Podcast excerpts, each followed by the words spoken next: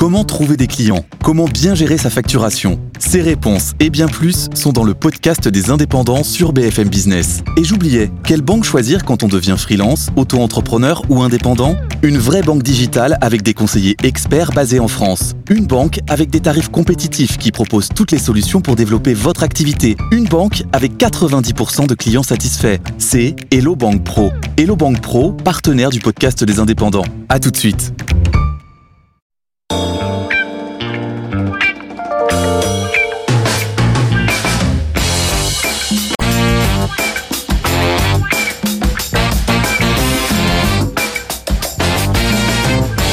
BFM Business, c'est votre argent. Marc Fiorentino. Je sais, les contrôleurs de la SNCF font grève et vous pensez absolument la même chose que moi ou moi la même chose que vous. Mais moi, j'ai trois bonnes nouvelles pour vous. C'est votre argent, c'est votre week-end et c'est une émission exceptionnelle. Exceptionnelle parce qu'on va donner toutes les clés pour comprendre ce qui s'est passé cette semaine en matière d'économie, de finances, d'argent, de placement, de marché. Et on va évidemment parler des mois qui viennent, voire d'une partie de l'année 2024. Au sommaire aujourd'hui, je sais pas si c'est le mot, je demanderai tout à l'heure à un de nos invités prestigieux, je dis pas lequel, si c'est le mot de la semaine, si c'est le mot de l'année, si c'est le mot de la décennie, c'est vraiment États-Unis. Je suis euh, scotché par tout ce qui se passe euh, à la fois au plan militaire, géopolitique, euh, politique intérieure, économique, on en reparlera. La question macro, le chômage, est-ce qu'on peut oublier un peu ce rêve du plein emploi en 2027 ou est-ce que c'est simplement une petite remontée conjoncturelle? Le chiffre de la semaine qui est vraiment l'obsession des marchés, on peut comprendre hein, et on peut ne pas le comprendre. C'est-à-dire le chiffre de la semaine, c'est l'inflation aux États-Unis. On a l'impression vraiment on suit ça au mois par mois pour savoir si la Banque centrale européenne va baisser ses taux en mai. Non, ça va être en juin. Non, ça va être en juillet. Est-ce que tout ça est bien sérieux En deuxième partie de l'émission, la bourse qui continue à progresser, stop ou encore. La question d'argent que je poserai aux gérants qui viennent aujourd'hui, c'est le placement de la semaine. S'ils me disent que les actions, bah, ils pourront pas revenir la semaine prochaine ni dans les semaines qui viennent. Le top ou le flop de la semaine, c'est un événement, une personnalité ou une institution qui a fait l'actualité de la semaine en bien ou en mal, le top 3 des gérants et les actions à acheter ou vendre. Mais vous le savez maintenant, pour une émission exceptionnelle, il faut des invités exceptionnels. J'ai donc l'immense plaisir de vous présenter nos Jedi de l'économie et de la finance. Grâce à elle, j'ai tout compris à l'inflation et je vais vous dire qu'avec moi, c'était pas gagné d'avance. Anna Boata, bonjour. Merci d'abord, merci pour ce que vous m'avez appris et que je ressors en permanence. Vous êtes directrice de recherche macroéconomique chez Allianz Trade. Ça va, ça se passe bien chez Allianz Trade? Ça va, Qu'est-ce que vous faites de, de beau chez Allianz? Parce que comme vous venez depuis un moment, j'oublie de, de poser, reposer la question de... Alors, mon, mon département s'occupe du risque pays et risque sectoriel. Donc, Ah oui. on fait des prévisions économiques Ah oui. et on fait euh, la fameuse carte risque pays quand on est un exportateur, par exemple, et qu'on ne sait pas exactement à quoi s'attendre sur des nouveaux marchés à l'export. Ah On va aller sur alliancetrade.com ou .fr. On va consulter la carte risque pays, carte aussi euh, sectorielle, et puis on sait... Ça, c'est avec abonnement ou c'est complètement Non, c'est ouvert complètement ouvert. C'est-à-dire si aujourd'hui je vais sur votre site, je peux savoir si euh, quel est le risque. Le Sénégal. Est-ce que c'est un bon marché en ce Ouais. moment ou pas Et puis, euh, il y a évidemment des fiches explicatives pour euh, pouvoir comprendre euh, plus en détail quelles sont les forces, les faiblesses, et puis le cadre économique. Ah, c'est intéressant. Je viens Et de découvrir que un des- intéressant en fait. oui, et puis bien prenant en ce moment. Et on a aussi, bien sûr, Bah ouais. euh, plein de recherches autres que risque pays, risque sectoriel, de rapports par semaine qui Super. sont accessibles euh, en libre, Aussi, hein. oui, sur le site. De la cour de Versailles au nuage du cloud, il n'y a qu'un galop de cheval qui fait chaque jour avec sa cape et son épée. Louis de Montalembert, le régent de Pléiade AM. Magnifique, Marc, vous êtes de meilleur en meilleur. Bon, j'ai repris ça là parce que je la trouve très très bonne. Je la change plus. Ça vous va ou pas? On peut Ça garder va, ça, ça va très Bon, si vous revenez. Une nouvelle recrue, c'est toujours un événement. Si vous vous faites éclabousser en marchant sur les bords de la Seine, c'est qu'elle passe à toute vitesse à côté de vous en ski nautique, en réfléchissant en même temps aux pépites de la côte. Stéphanie Moget, bonjour, bienvenue. Bonjour. Très content de vous avoir. Vous êtes gérante de portefeuille à la financière d'Uzès et vous allez nous dire ce que fait la financière d'Uzès. Financière d'Uzès, c'est- on est une entreprise d'investissement totalement indépendante qui est détenue par euh, une famille, famille Guaran et ses salariés.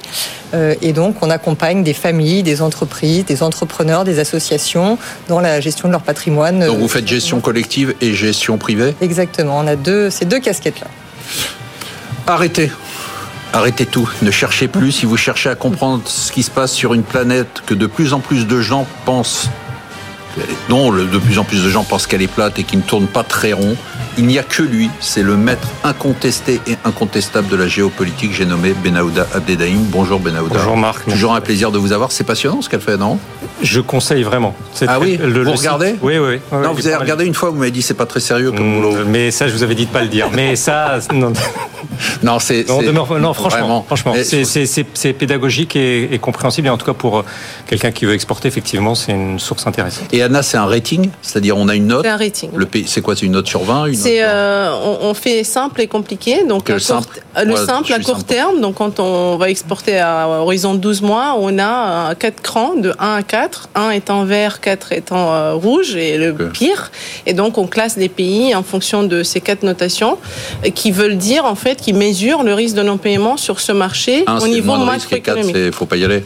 Euh, quatre, on peut y aller, mais il faut être très sélectif, accompagné, et puis bien comprendre quelles sont les opportunités sur ce marché-là. Et les États-Unis, c'est un? Bien sûr. Justement, on parle du France, mot de la semaine, du mot de du mois, du mot de l'année, peut-être. On va me dire si c'est vrai. Les États-Unis. La sortie de Trump sur l'OTAN a mis en lumière un sentiment qu'on avait déjà depuis quelques mois. Les États-Unis ont pris large, ou ils ont l'impression d'avoir pris large euh, au plan économique, avec une croissance qui résiste mieux que la croissance européenne, au plan entreprise et bourse, avec des big tech qui écrasent tout sur leur passage. C'est pas Louis de Montalembert qui va me dire le contraire. Au plan géopolitique, avec une guerre en Ukraine qui booste les dépenses militaires, notamment en Europe, des dépenses qui alimentent l'industrie de la défense américaine. Benahouda, c'est une impression où les, At- les États-Unis ont vraiment gagné toutes les guerres.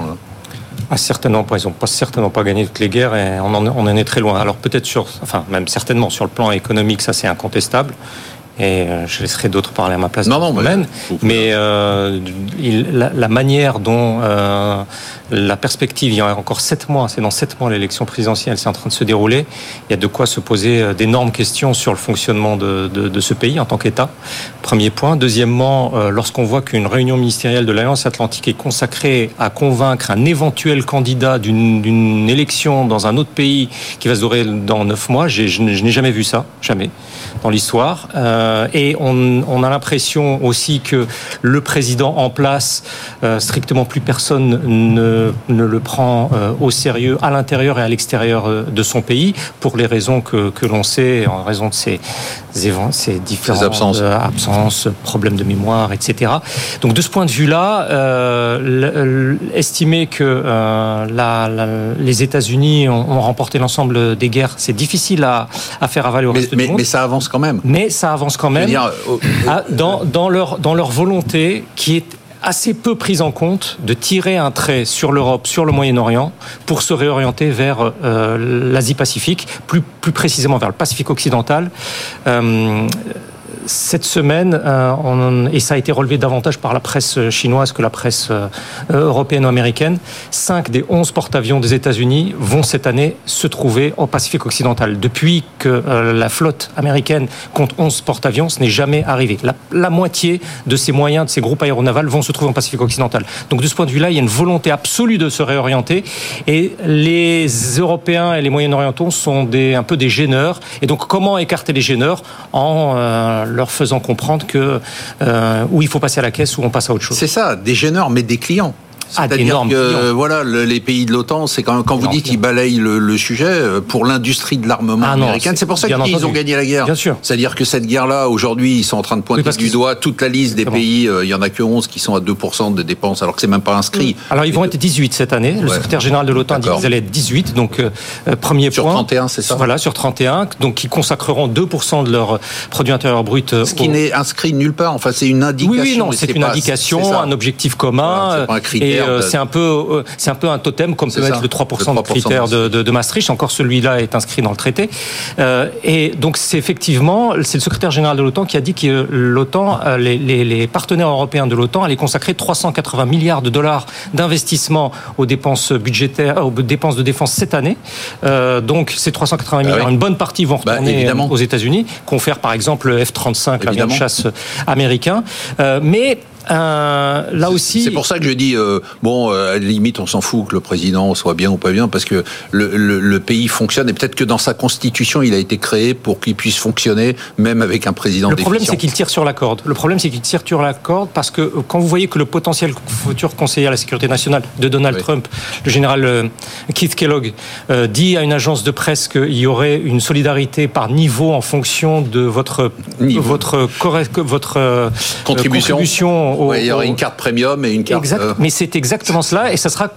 Et si vous voulez avoir la solidarité, il faudra avoir fait a priori la démonstration que vous êtes en conformité avec l'objectif des 2%. Vous dites que vous vous-même vous minez, vous sabotez votre propre concept de dissuasion, et ça, euh, Ah oui, les adversaires de- des États-Unis euh, l'ont tout à fait compris.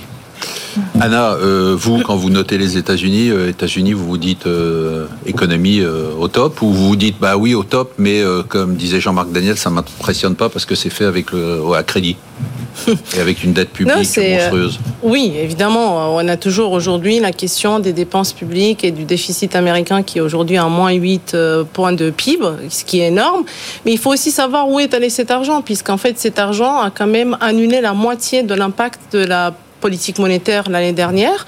Ce sont des subventions qui ont aidé les entreprises américaines à relocaliser. Évidemment, c'est pas facile, mais en tout cas, c'est beaucoup plus facile que l'argent européen. Et ce qu'il faut savoir, c'est qu'en fait, les deux, l'Europe et les États-Unis, mettent à peu près le même argent sur la table quand il s'agit des subventions. Sauf qu'elles sont pas créées de la même manière. Et finalement, euh, ce multiplicateur qui génère de la croissance est beaucoup plus faible en Europe. Et on parle de entre 800 et 1000 milliards de dollars, puisqu'en fait, c'est euh, c'est beaucoup plus euh, bureaucratique, c'est c'est descendu au niveau de chaque État. Le type de d'aide qu'on peut avoir pour certains plans, euh, justement le plan Next Generation EU Funds qui n'arrive pas à être absorbé, est beaucoup plus difficile pour donner la visibilité aux entreprises et vraiment lancer un plan d'investissement. Alors qu'en fait, aux États-Unis, c'est un crédit d'impôt, un peu comme au Royaume-Uni d'ailleurs, jusqu'à euh, il n'y a pas longtemps. Et ça, ça génère Plus beaucoup plus vite d'usage. plus facile d'usage. Ça ne veut pas dire que c'est facile, puisqu'en fait, même si on fait de la relocalisation sur les semi-conducteurs et tout ce qui est électronique, on n'a peut-être pas la main d'œuvre, donc en fait, on est quand même obligé d'importer euh, le, le talent euh, d'ailleurs, de Taïwan ou autre. Mais ce qui est intéressant aussi, c'est de se dire où se placent les États-Unis à moyen terme, parce qu'en fait, le rating, le 1, c'est évidemment le court terme, mais même moyen terme, c'est AA, c'est une échelle de 6 chez nous, donc c'est aussi la meilleure signature. Pourquoi? Parce qu'en fait, à long terme, même quand on regarde la démographie et la population active, en fait, les États-Unis, ils arrivent à bien intégrer l'immigration. Ils arrivent à être euh, attractifs. Et donc, ça veut dire que d'ici 2030, 2030, il y aura 3 millions de plus d'Américains sur le marché euh, de la population active, alors qu'il y a 12 millions de moins d'Européens. 3 millions de moins d'Allemands, un, un demi, euh, demi-million euh, français. Et donc, en fait, il va falloir qu'on se pose vraiment des questions, puisque ça sert euh, à- évidemment à quelque chose de dépenser, mais si on n'a pas la force du travail qui, ou, ou la technologie ou les talents qui vont avec, en termes de productivité, on aura toujours ce gap entre les États-Unis et euh, l'Europe. Il faut quand même rappeler que les États-Unis ont enregistré une croissance de 2,5% l'année dernière, alors que tout le monde attendait une récession. Alors que euh, Europe, on est à peu près à 0,5. Ok, on n'est pas en récession, mais on ne croit pas. Euh, Louis, dans votre fonds cloud, vous êtes euh, quasiment tout américain. Alors, on- C'est un choix de pays aussi. Non, en fait, c'est un choix d'excellence, effectivement, Ah oui. sur, euh, sur les entreprises. Aujourd'hui, on les trouve essentiellement cotées aux États-Unis. Ça ne veut pas dire qu'elles sont forcément américaines. Mmh.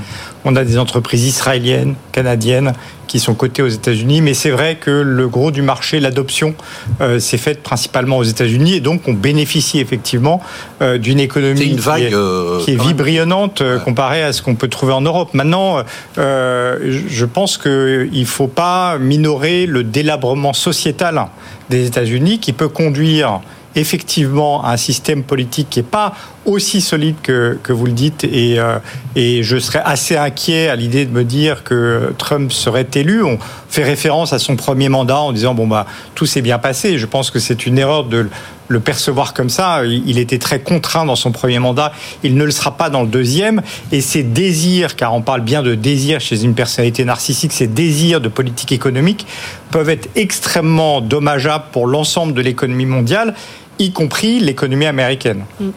Benahouda Ce qui, Ça vous inspire quoi Ce qui, pour les Européens, euh, devrait être pris en compte dans, ce, dans cette perspective de Donald Trump à la Maison Blanche, c'est euh, s'il passait à- de la menace à, à l'application d'une taxation des biens euh, Bah oui. euh, européens avec un taux de douane euh, De 10%. uniforme euh, pour allant jusqu'à 30% s'il le faut, pour pour effacer euh, la- la- la- le, le déficit bilatéral commercial. Et de ce point de vue-là, c'est la grande crainte que peuvent avoir les Européens. D'autant que cette fois-ci, encore une fois, je, je me permets de le répéter, je il- cette fois-ci, ils comptent s'entourer que de personnalités loyales et ne pas se laisser absorber par la technocratie administrative de Washington. il contrôle le parti, ce Qui qui compte- n'était pas le cas au moment où il. Et oui, exactement. Voilà. Et lorsqu'on voit comment le Parti républicain a réagi à ses sorties sur l'OTAN, et pas une personne n'a levé la main pour dire euh, peut-être qu'il faudrait euh, reprendre certains concepts de ce que vous. Donc, l'emprise qu'il a sur son parti montre que cette fois-ci, il pourra agir d'une toute autre manière. euh, D'autant que il a- on a l'impression que tout glisse sur les républicains. c'est ça, ouais. Absolument tout glisse, y compris, par exemple, une, une étude que je conseille vraiment, qui s'appelle Géopolitique et avenir du dollar.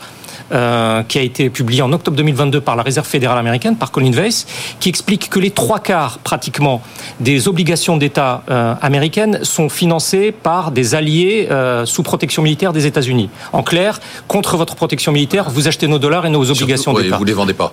Arabie Saoudite, Japon, Allemagne, etc. Je ne vais pas vous faire toute la liste. Mais en clair, si ces gens-là se disaient cet allié n'est plus fiable, nous allons pouvoir commencer peut-être à notre niveau à davantage dépenser euh, pour notre propre sécurité et un peu moins pour financer leur, leur dette extérieure, ça peut remettre absolument tout en cause euh, à Washington de ce point de vue-là.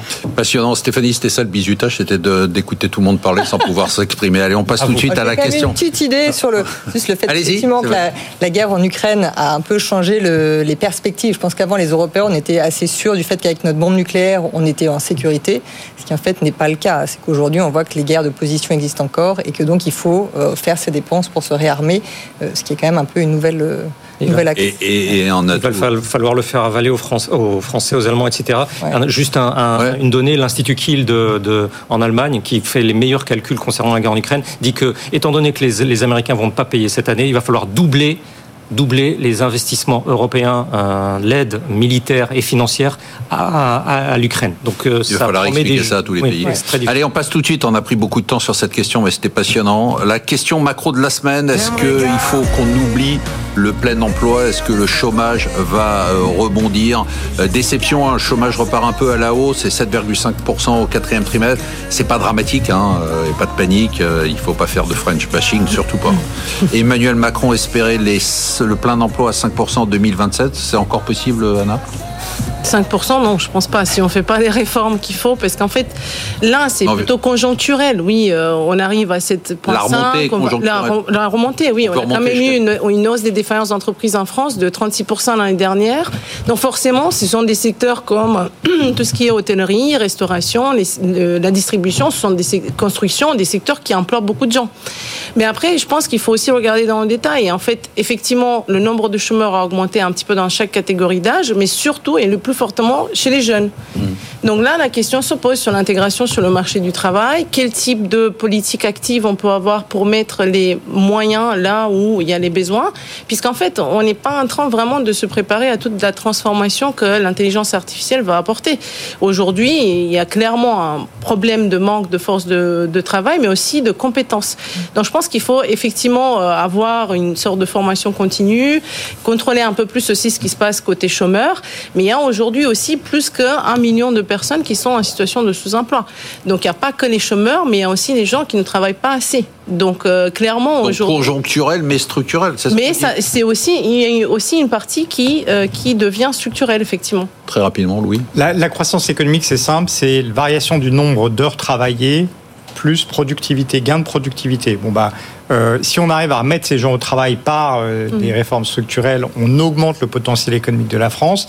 Et après, il y a le problème des gains de productivité. Et là-dessus, on parlait des États-Unis tout à l'heure. Il y a vraiment un disconnect entre ce qui se passe aux États-Unis, où il y a des gains de productivité majeurs, et en Europe, où euh, on est vraiment à la On pêche. Mais c'est ça la croissance économique. hein. C'est la population, c'est-à-dire le nombre d'heures travaillées, la variation plus les gains de productivité, donc l'investissement qui Le permet. nombre de- d'heures travaillées, s'il y aura assez de boulot pour tout le monde. C'est-à-dire que. Oui, mais ça, c'est les gains de productivité dont Ouais. vous parlez. C'est- Il y a Ouais. beaucoup de gains de productivité Ouais, donc on peut avoir a une besoin de moins de explosion de travail. productivité et moins mais, d'heures mais- travaillées. mais en, en France, c'est pas encore le cas.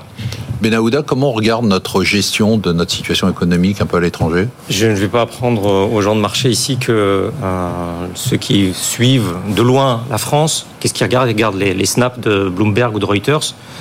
Et, ce qui m'a frappé, c'est que la dépêche de Bloomberg, c'était que euh, le président français Macron, euh, en raison de cet objectif des 5,5% de, de, de, de taux de chômage à, à 2027, pouvait perdre le pouvoir face à Marine Le Pen.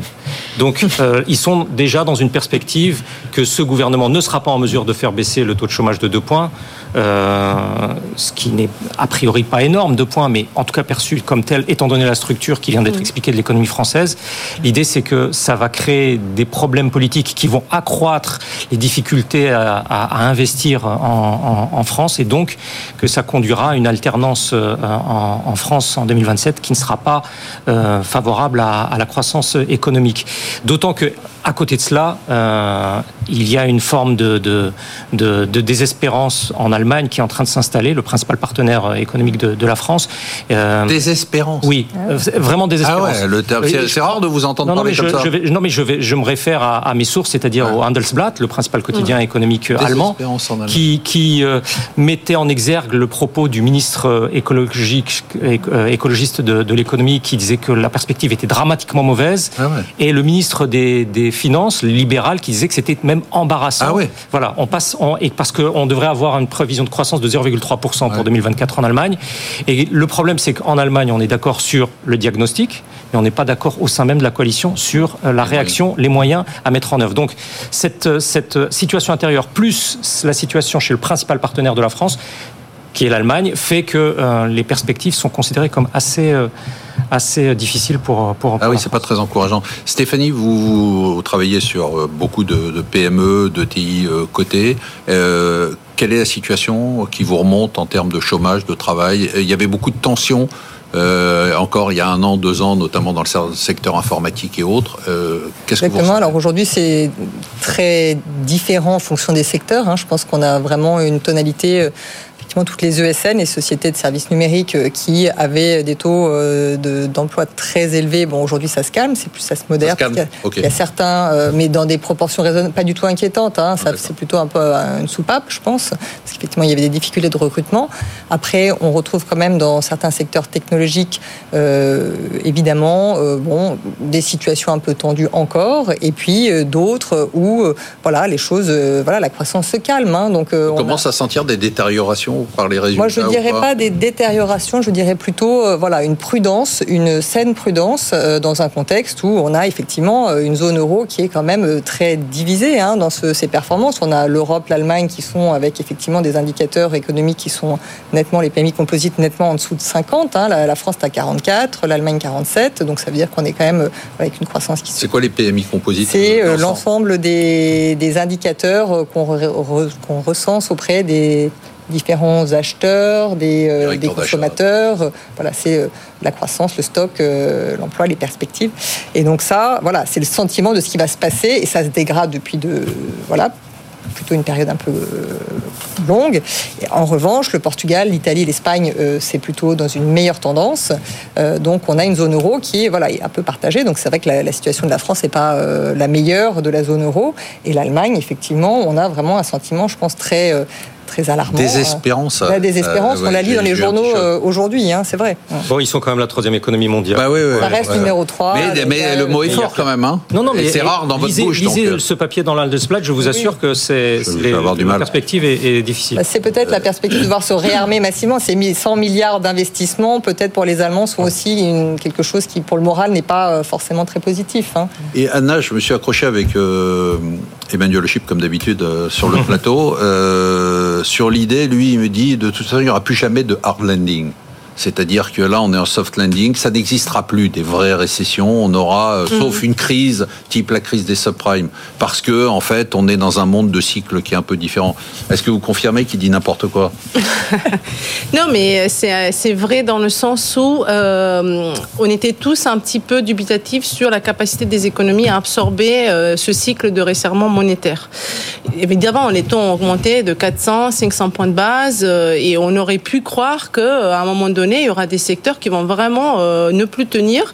Et alors, in fine, quand on regarde la balance, parce qu'en fait, il faut jamais regarder que le côté dette, mais aussi le côté actif. Et quand on regarde la balance des entreprises ou des ménages, actifs moins euh, dette, en fait, finalement, comme on est rentré dans ce cycle avec beaucoup de cash, on a constitué des poches de résilience puisqu'on a été rémunéré davantage sur notre cash et la dette, elle n'était pas forcément renouvelable tout de suite. Donc ça va venir, mais en fait, euh, in fine, même les ménages britanniques qui sont connus pour leur niveau d'endettement et ils ont pris de la du crédit de consommation pour faire face au, euh, à la baisse du pouvoir d'achat l'année dernière, même eux, en fait, ils sont euh, excédentaires.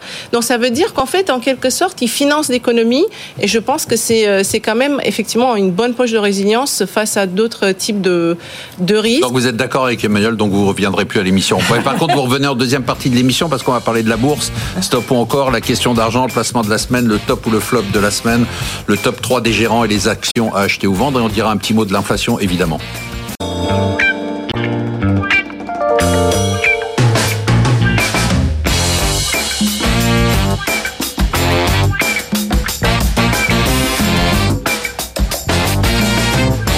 BFM Business, c'est votre argent.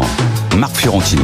On se retrouve en deuxième partie de l'émission avec le maître incontesté de la géopolitique Benaouda Dedaïm avec notre petite nouvelle Stéphanie Moget. Ça va, c'est bien passé? Super. Ils sont sympas, non? Ah, J'adore.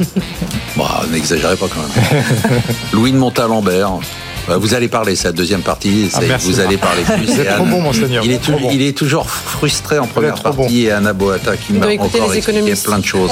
oui, c'est ça. Euh, on voulait en parler en première partie de l'émission. On en parle tout de suite. Le chiffre de la semaine, c'est 3,1%. L'inflation aux États-Unis. Vous allez me dire pourquoi en parler. Euh, il se passe pas grand-chose. 3,1%. Euh, même Louis de Montalembert dit on s'en fout. Mais moi, je m'en fous pas du tout parce que les gens comme lui qui ont des visions à très court terme sur les marchés sont totalement collés aux chiffres de l'inflation. C'est ce qui a provoqué une, petite chute, bon, évidemment, qui a été rattrapée. On est à 3,1% en janvier, 3,9% hors alimentaire et énergie. C'est normal, Anna? La baisse, ça se fait par palier c'est pas, c'était, c'était surprenant, mais euh, qu'à moitié. Pourquoi? Parce qu'en fait, aujourd'hui, euh, effectivement, on a toujours les forces à la hausse de l'inflation service. On a vu, il y a, il y a, quelques parties des services qui ont surpris à la hausse, et on est toujours sur une inflation supérieure à 5% sur les services. Et clairement, ça, c'est un petit peu l'inconnu, puisque euh, c'est beaucoup moins évident que la partie bien ou énergie. Et puis, c'est aussi plus de la moitié de l'indice.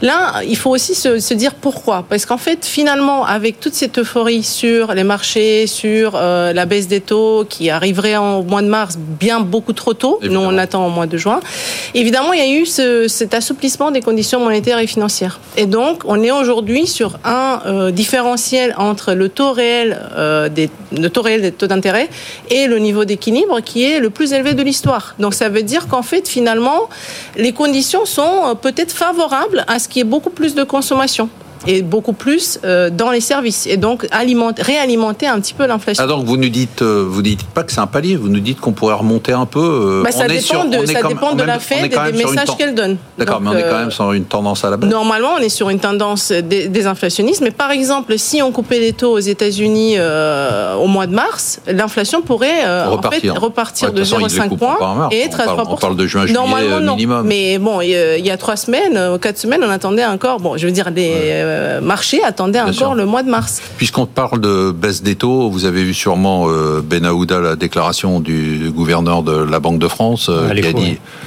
qui, a dit, oui à l'Ecobel, qui, qui, a dit bon bah, globalement il n'était pas très d'accord. Alors est-ce que c'est un poisson pilote qui est en train de nous faire le message que va nous donner Christine Lagarde? En fait, on explique pour les gens qui ont qui sont pas au courant, c'est qu'il a dit il faut pas attendre trop longtemps et à la limite plutôt que de baisser les taux trop tard, il vaudrait mieux les faire les baisser plus tôt, mais de façon graduelle. Oui, effectivement, on a l'impression qu'il est plus colombe que le reste de la, du Conseil des gouverneurs, mais tout ça, ça c'est les spécialistes de, de, de, de ce discours euh, qui, qui, qui peuvent mieux le dire que moi. Mais effectivement, il est perçu un peu comme une comme un certain nombre d'autres euh, membres Donc on teste un peu On teste un peu le, les marchés et voir. Alors je n'ai pas vu comment ça a réagi, mais effectivement cette sortie de vendredi matin dans, dans l'écho, le quotidien belge, est étonnante et, et, semble un peu en décalage avec le reste des discours que l'on peut entendre chez certains de ses collègues euh, du Conseil des gouverneurs. Stéphanie, vous vous regardez, j'imagine, un chiffre comme l'inflation aux États-Unis, c'est essentiel pour quand on est gérant? C'est essentiel dans le sens où on regarde effectivement la tendance un peu à long terme. Euh, moi, j'avoue que je place beaucoup euh, l'argent de mes clients sur euh, une partie des small caps qui voilà, c'est une classe d'actifs pour le moment. Je pense que tant que les taux n'auront pas baissé, euh, bon, c'est un peu tôt pour y revenir. tout le monde dit que c'est très sous-évalué, etc. Mais on a besoin quand même de cette inflexion pour ce financement de ces, ces entreprises. C'est ce que vous nous dites, parce qu'il y a quand même 50 sous-performances des small caps, ouais, une période historique. Qui est long et euh, pénible. et 2023, ça a été un record de sous-performance. Hein. On a, euh, Je crois qu'on a 27 points d'écart entre l'indice de Ronex Gross, qui est l'indice des petites valeurs, et le CAC 40, ce qu'on n'avait jamais vu. Jamais vu vous, vous nous dites, globalement, globalement, il faut que les taux baissent. C'est les taux qui vont être le signal. Euh, mais il faut qu'il y ait une vraie euh, inflexion sur ces taux pour que, voilà, je pense qu'on ait un appel d'air sur cette classe d'actifs euh, qui est quand même, voilà, qui est moins liquide, qui a, voilà, des perspectives qui sont souvent plus ambitieuses que les grandes valeurs qui elles ont des marchés peut-être voilà, plus matures. Mais néanmoins, pour ça, il faut qu'il la confiance que les financements, ou en tout cas que les sociétés, ces sociétés qui peuvent avoir quand même un peu de dette pour financer leur développement et euh, des taux, un contexte de taux plus, plus bas. Oui, l'inflation aux États-Unis, vous vous en foutez vraiment ou bah, Vous savez que j'ai défendu pendant presque 12 mois le fait qu'il n'y avait pas d'inflation. Donc, euh... vous avez copié Jean-Marc Daniel. Non, j'ai pas copié Jean-Marc Daniel. En fait, le, la, toute la question, c'est il y a un choc de prix. Est-ce qu'il induit une boucle prix-salaire? Et la boucle prix-salaire qui alimente n'a pas, été, pas été démontrée à ce stade. N'a pas été démontré à ce stade. dit euh, il y a quand même de l'inflation. Mais on ne va pas rentrer dans le débat. Moi, je, ben, je, je, pense qu'au global, finalement, ce qui compte, c'est.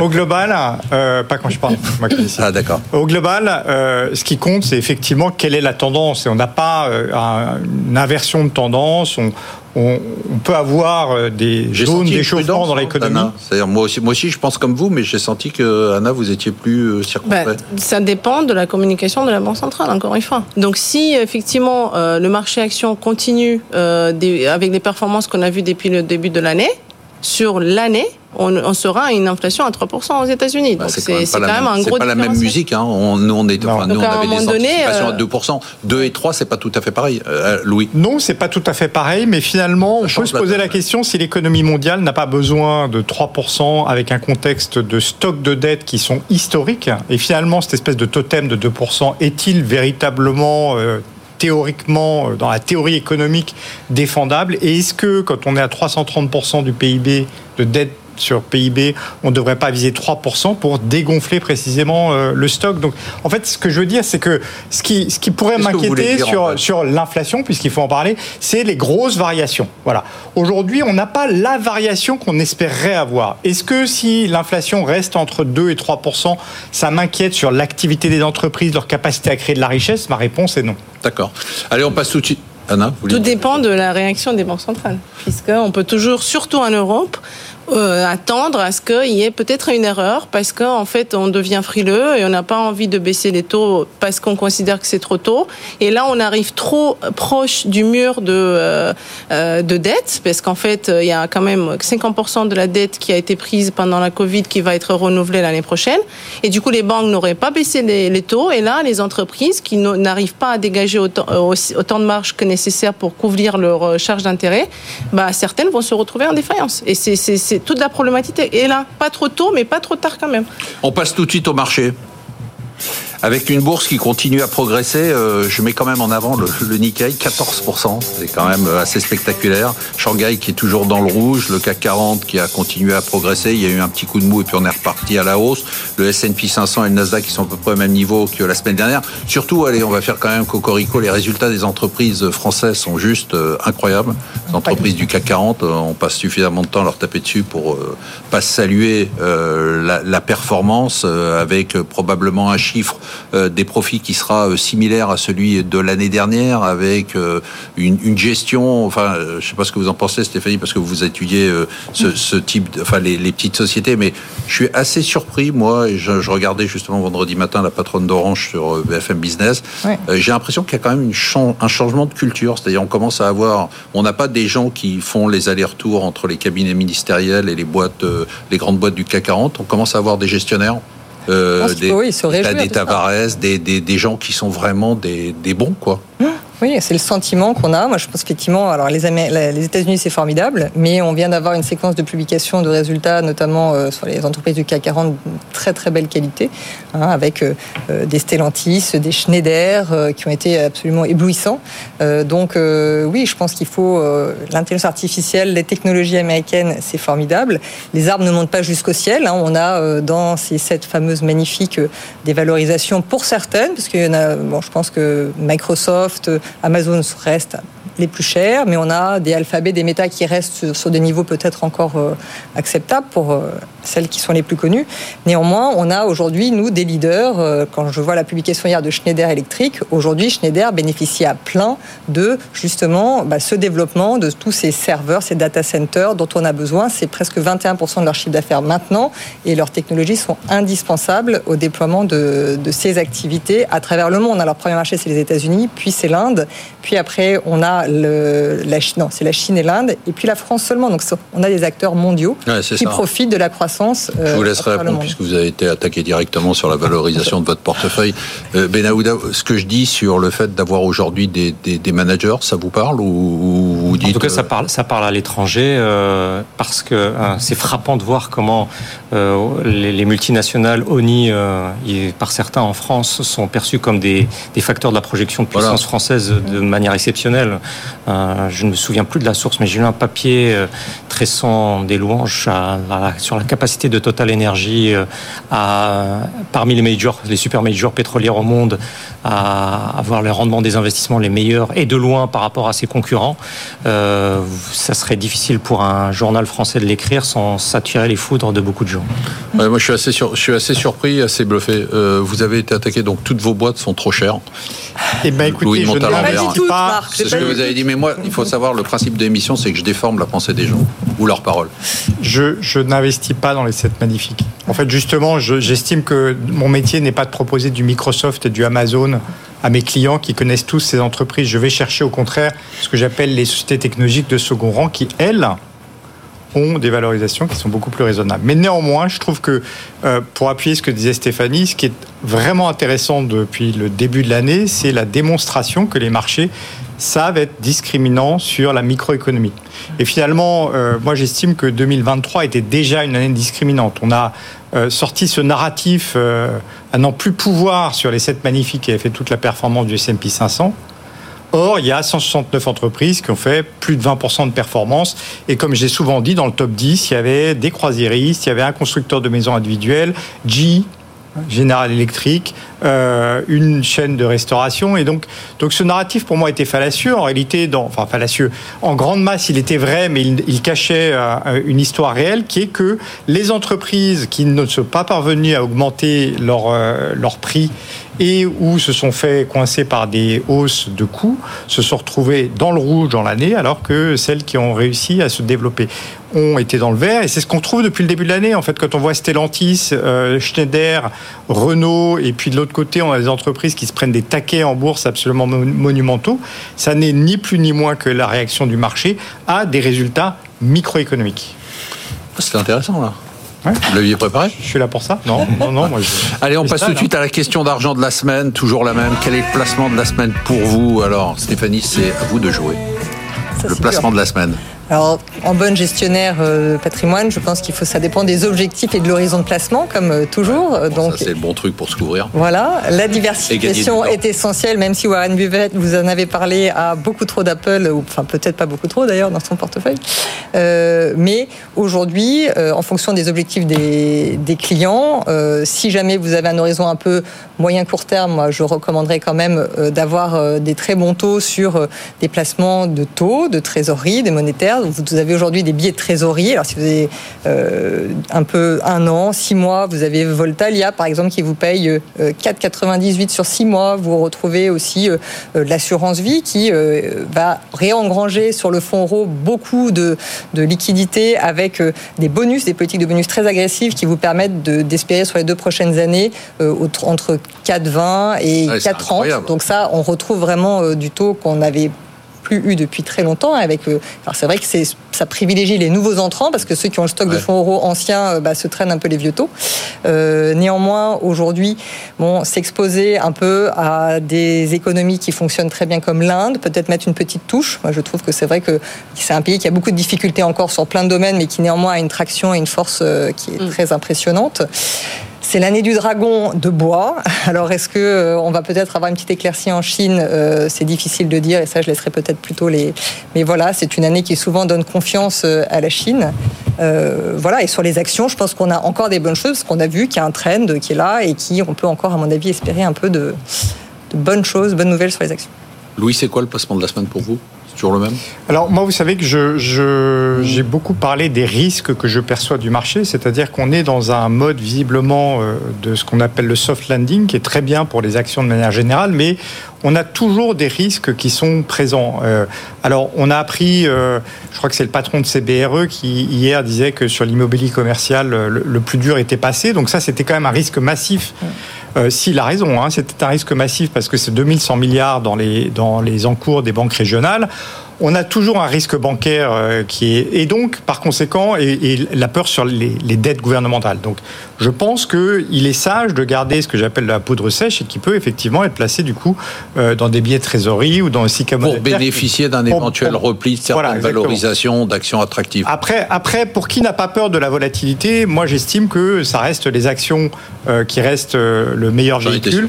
Et dans les actions, alors moi, je trouve les, les, small cap, les small cap intéressantes parce que dans les grands blessés des dernières années, qui sont la Chine et, et les small cap, finalement, euh, la Chine, c'est un grand brûlé. On a des problèmes structurels et je, pour le coup, j'aurais du mal à me positionner. Les small cap, vous savez ce que disait Warren Buffett, le, le, le marché est une machine pour faire passer l'argent de la poche des impatients vers la poche des patients. Et donc, euh, euh, les small cap, si elles sont bonnes, si les fondamentaux sont bons, moi j'irais et les actions à duration longue, c'est-à-dire à forte croissance. Et donc, la technologie, elle est en train de transformer le monde, évidemment la technologie. Le top ou le flop de la semaine, Ben Aouda, un événement, une personnalité, une institution qui a fait un top ou un flop cette semaine pour vous L'institution, ce serait l'Agence internationale de l'énergie qui fête ses 50 ans à Paris. Le siège est à Paris. C'est, rappelons-le, l'AIE est issue de l'OCDE et qui a réussi pour ses 50 ans à avoir une prise de guerre extraordinaire qui est l'Inde. L'Inde va rentrer normalement dans, dans l'AIE. Et c'est de ce point de vue-là euh, une prise de guerre parce que l'AIE a été perçu vraiment comme un club restreint de vieilles économies du nord industriel qui défendent leurs intérêts euh, par rapport aux producteurs pétroliers. Faire rentrer l'Inde qui va avoir 6,25% de croissance économique euh, l'année prochaine d'après l'OCDE. Faire rentrer cette Inde qui ne cesse de clamer son non-alignement historique. c'est un message fort. C'est un message fort d'ouverture vis-à-vis de l'Inde. Aussi la perspective que l'Indonésie intègre l'OCDE, c'est cette idée qu'on ouvre les fenêtres euh, de l'OCDE vers, vers l'Asie, vers l'Asie euh, qui, qui croît le plus vite. Stéphanie, le top Moi, je voulais euh, tirer mon chapeau à Carlos Tavares, qui a quand même euh, été l'artisan d'un succès phénoménal chez Stellantis. Hein. Depuis 2014, il a œuvré au redressement de, PSA. Et là, cette année, on a euh, un chiffre d'affaires qui est absolument incroyable, 189 milliards, avec un résultat net de 18 milliards. Et là-dedans, il va intéresser énormément les salariés aussi au succès du groupe. Et il va reverser plus, presque 2 milliards d'euros aussi à ses salariés. Bon, c'est vrai qu'à mettre en regard de la performance de Renault à peu près sur la même période, on a un Et gap. Surtout quand on met en regard de, la situation dans laquelle il a trouvé Exactement, la boîte. Il a trouvé la boîte. sauvetage euh, de vous, C'est une star. Louis. C'est une star. absolue. Ouais. Oui. Star. Euh, moi, c'est l'IA générative euh, avec la- l'annonce des résultats de Microsoft. En fait, euh, l'IA générative, c'était le buzzword de l'année dernière. Cette année, ça va vraiment être une réalité économique et on le voit déjà dans les chiffres du T4 de, de Microsoft. Donc, Azure, la division cloud, a cru de 28%. Dont 8 points, dont 6 points pardon, euh, qui ont été réalisés sur l'IA générative. Je pense que cette année, c'est l'année où on va avoir des déploiements économiques extrêmement importants. ServiceNow a fait un lancement produit de sa fonctionnalité d'IA générative.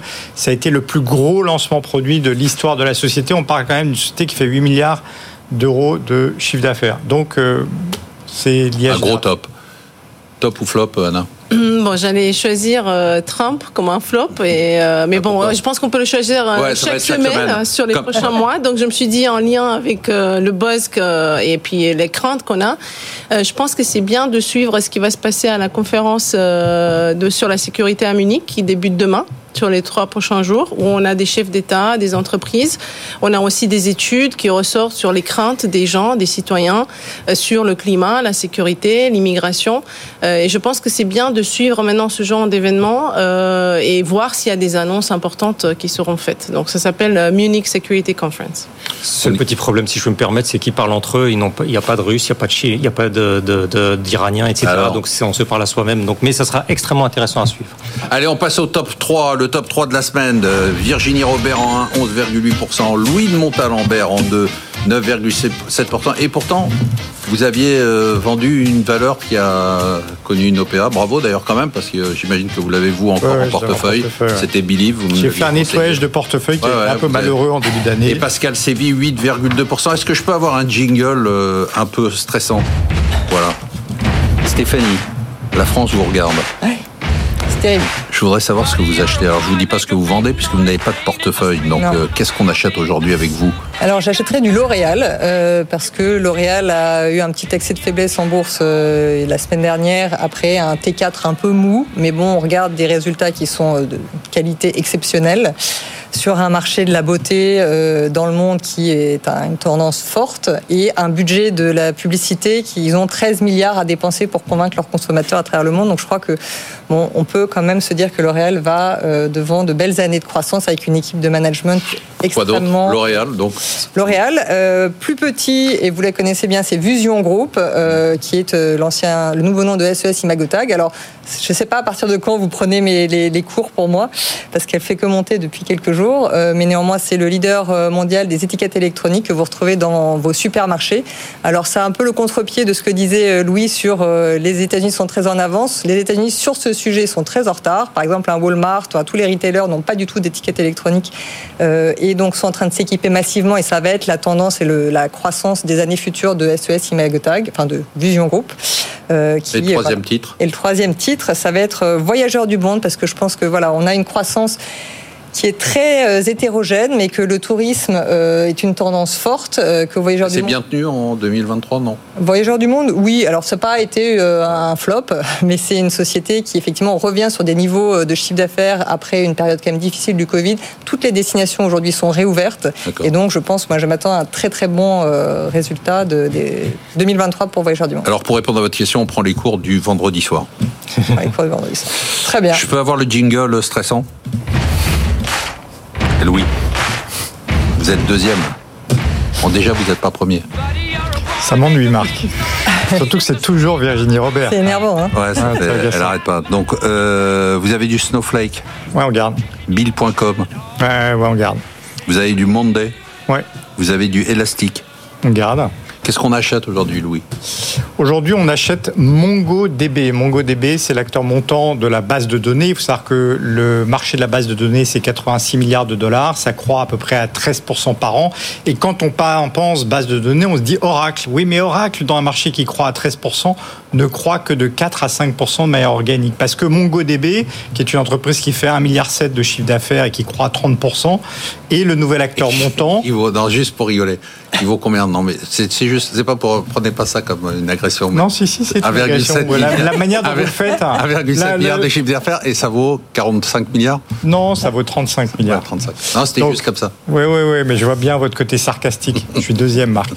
Euh, MongoDB, donc euh, 1,7 million. Donc c'est le, le- l'acteur- milliard, quand même, c'est un milliard, oui. C'est- l'acteur, l'acteur montant dans la base de données NoSQL, c'est un Not Only SQL, c'est-à-dire qui peut traiter des données non structurées. Quand on pense données non structurées, on pense données textuelles et donc IA générative. Et donc ça, c'est vraiment un pan du développement qui va être massif. C'est une entreprise qui va représenter des dizaines de milliards de chiffres d'affaires pour répondre à votre question d'ici quelques années. D'accord. Donc il faut pas avoir peur. Non, non, mais je dis ça de façon très sérieuse. Quand on dit, euh, bon, quand on est gérant euh, ou quand on regarde un peu des titres, on se dit 1,7 milliard, 35 milliards de valorisation, euh, c'est c'est 20 fois Marc, le je- chiffre d'affaires. Non, non, mais, Mais je- c'est une je vraie vous donne question. Juste hein, un pas- exemple. hein. Euh, Snowflake, en 5 ans, Ouais. a multiplié son chiffre d'affaires par 28 en passant de 100 D'accord. millions de dollars de Donc c'est ça la réponse. À 2,8 milliards. C'est La ce réponse, genre c'est de que c'est secteur. c'est que c'est la croissance, en fait. C'est des croissances stratosphériques sur des modèles d'abonnement, donc sans investissement physique, sans be- besoin en fonds de roulement. Enfin, c'est des business models uniques.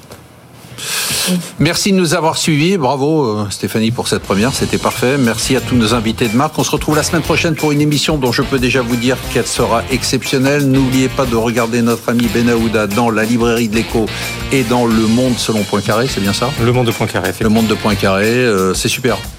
Oui. Ouais, Oui. franchement, on, s'ouvre- euh, on- on ouvre une très bonne émission. des endroits dont Ouais. on parle peu finalement. Ouais, c'est sympa, ça marche, ça commence à. Très bien. Ouais, de bravo. consulter euh, notre site. Hein. Bravo et de consulter évidemment le site. euh, Alliancetrade.com. alliancetrade.com. Voilà, c'est, y a pas, vous n'avez pas un truc à vendre, une voiture d'occasion.